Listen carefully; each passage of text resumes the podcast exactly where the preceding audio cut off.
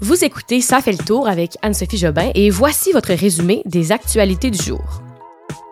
Le masque obligatoire au moins jusqu'au 30 avril, des images satellites qui ne mentent pas et les géants du web devront redistribuer leurs profits. Bon mardi tout le monde, dernier épisode de la semaine pour moi parce que je vous rappelle demain, ça va être Andréane qui va être euh, qui va être votre donneuse de nouvelles, ça se dit-tu? Peu importe. Euh, demain, je serai pas là, mais euh, les épisodes vont quand même être en ligne pour les nouvelles du jour. Et là, on y va avec les actualités d'aujourd'hui. Nous sommes le mardi 5 avril. Le directeur national de la santé publique par intérim, Luc Boileau, a confirmé aujourd'hui qu'il recommandait la prolongation du port du masque obligatoire dans les lieux publics au moins jusqu'au 30 avril. On se rappelle, au début, on avait parlé du 15, 14-15 avril pour le, retrait du masque parce que c'est la dernière mesure qui reste hein, au Québec. Mais là, c'est au moins jusqu'au 30. Si ça s'améliore pas, ça se peut que ce soit encore plus loin. Il a indiqué que la situation est sous contrôle dans les hôpitaux du Québec malgré la hausse des cas de COVID-19 et le manque de personnel, mais qu'il faut rester quand même vigilant parce que ben, il y a quand même beaucoup d'infections. Et selon lui, le masque reste un outil efficace pour prévenir la contagion. Lors de cette annonce, on nous a aussi parlé de la quatrième dose. On est déjà rendu là, quatrième dose. Donc, les 70 ans et plus pourront, s'ils le souhaitent, prendre rendez-vous dès demain, mercredi, sur le site de Clic Santé. Et il y a aussi des rendez-vous qui vont être disponibles pour les 60 ans et plus à partir du lundi 11 avril.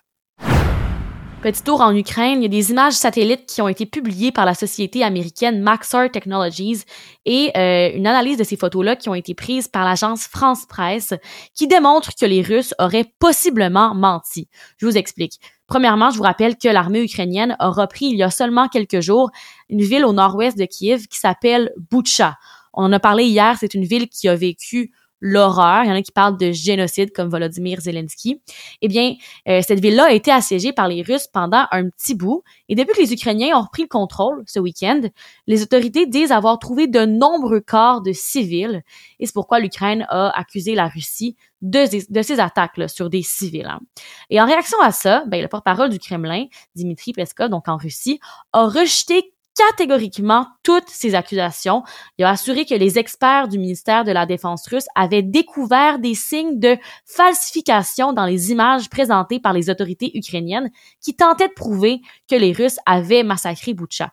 En d'autres mots, là, dit très simplement, les Russes disent que les cadavres qui ont été retrouvés, qui sont des gens qui sont habillés en civil, là, donc c'est pas des, des, gens de l'armée ukrainienne, c'est vraiment des civils. Ces cadavres-là auraient été placés après le départ des troupes russes. Donc disons, ça aurait été des Ukrainiens qui auraient mis les corps là dans la rue pour faire à croire au monde entier que les Russes auraient attaqué les Ukrainiens alors que c'est faux. Fait que les Russes essaient de prouver que c'est pas eux, puis que ce serait les Ukrainiens qui auraient menti. Donc, ça ressemble à ça. C'est un peu compliqué comme situation, mais c'est vraiment, on est vraiment dans la guerre de euh, l'information. Mais les images satellites en question, qui remontent jusqu'à la mi-mars, prouvent le contraire.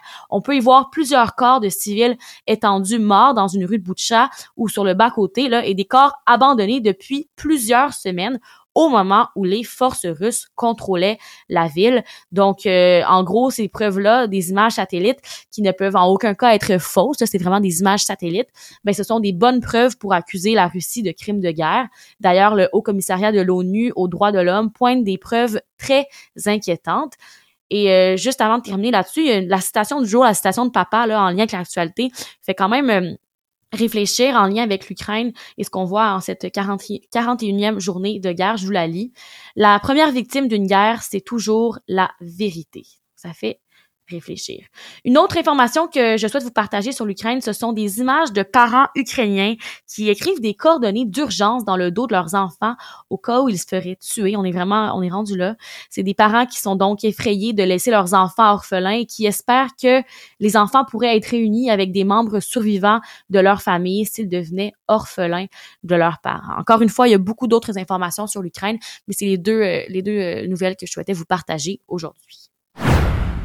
Le ministre du Patrimoine, Pablo Rodriguez, a déposé aujourd'hui son projet de loi qui vise à forcer les grandes plateformes comme Google et Facebook à redistribuer une part de leurs profits aux médias d'information.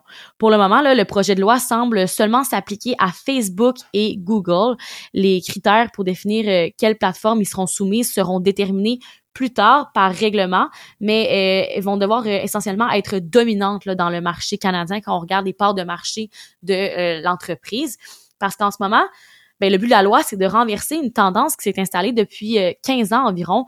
Avec l'explosion des plateformes comme Facebook et Google, ben, ces compagnies-là accaparent environ 80% des revenus publicitaires au Canada. Donc, les journaux et magazines d'information, surtout les entreprises de nouvelles là, en ligne reconnues par le gouvernement, euh, ben, ils ont moins d'argent. Alors, ils vont pouvoir conclure des ententes avec ces géants-là du web. Aujourd'hui, à l'Assemblée nationale, les députés sont revenus sur l'hécatombe au CHSLD Aaron. Vous vous rappelez, au début de la pandémie, ça brassait pas mal les CHSLD, surtout Aaron, où on a vraiment découvert que c'était l'horreur pour ces personnes âgées-là qui avaient contracté la COVID-19. Pourquoi on en reparle? C'est qu'il y a des révélations de Radio-Canada qui ont démontré que Marguerite Blais, ministre responsable des aînés, et Daniel Mécan, l'ex-ministre de la Santé, savaient dès le 30 mars 2020 qu'il n'y avait presque plus de personnel pour soigner les 154 résidents du CHSLD Aaron. Et selon l'opposition, le Parti libéral du Québec là, de Mme Anglade, euh, Mme Blais et Mme McCann devraient quitter le gouvernement, devraient quitter le parti. On réclame leur démission parce que elles auraient été mises au courant et auraient menti. Selon Anglade, là, elles n'ont pas leur place dans un gouvernement. Plus précisément, ce qu'on sait, les faits de Radio-Canada, c'est que les deux ministres auraient reçu un courriel dont l'objet indiquait urgent, situation CHSLD Donc, elles auraient été mises au courant. Ils n'auraient pas fait assez pour protéger donc ces résidents euh, du CHSLD. Bref, ce sont des gros débats aujourd'hui euh, à savoir qui aurait menti dans cette histoire-là et qui a causé la mort de plusieurs années. C'est sûr que c'est pas eux directement, mais qui aurait pu prévenir cette, euh, cette, cette hécatombe, pardon. Et euh, on va continuer à suivre ce dossier-là avec beaucoup d'attention. Je vous parle d'un article de Radio-Canada qui a retenu mon attention aujourd'hui. C'est au sujet des automobilistes qui sont pas satisfaits de la performance de leurs véhicules électriques en hiver au Québec. En fait, euh, ils ont découvert que les véhicules réagissent très mal au grand froid, les véhicules électriques. On s'en doutait un peu. Et euh, ces propriétaires-là n'ont pas tort parce que CAA Québec a confirmé qu'ils ont reçu beaucoup d'appels à ce sujet cette année, euh, des gens qui expliquaient que leur voiture partait pas. C'est surtout l'autonomie aussi qui était affectée. Pour Montréal et Québec, faut se le rappeler, janvier dernier a été le plus froid depuis 2004. Alors c'est sûr que ça a eu des effets directs sur les autos électriques, ce qui est quand même dommage parce que de plus en plus de gens qui veulent adhérer à la voiture électrique pour eh ben, faire leur part hein, dans l'environnement. Mais là, si on a des problèmes avec le froid, c'est sûr que ce n'est pas l'idéal. Oh my god, je viens de réaliser que pour notre retour dans le passé, on retourne exactement 300 ans en arrière. On retourne en 1722, le 5 avril, parce que euh, à ce moment-là, l'explorateur hollandais Jacob Roggeveen abordait euh, une île isolée en plein Pacifique et c'est l'île de Pâques. C'était le jour de Pâques, le 5 avril. On n'est plus là, c'est pas Pâques aujourd'hui à ce que je sache. C'est un peu plus tard pendant le mois d'avril, mais euh, il avait donc découvert cette île qui, avait appelé, qui avait baptisé l'île de Pâques. Ça fait 300 ans aujourd'hui.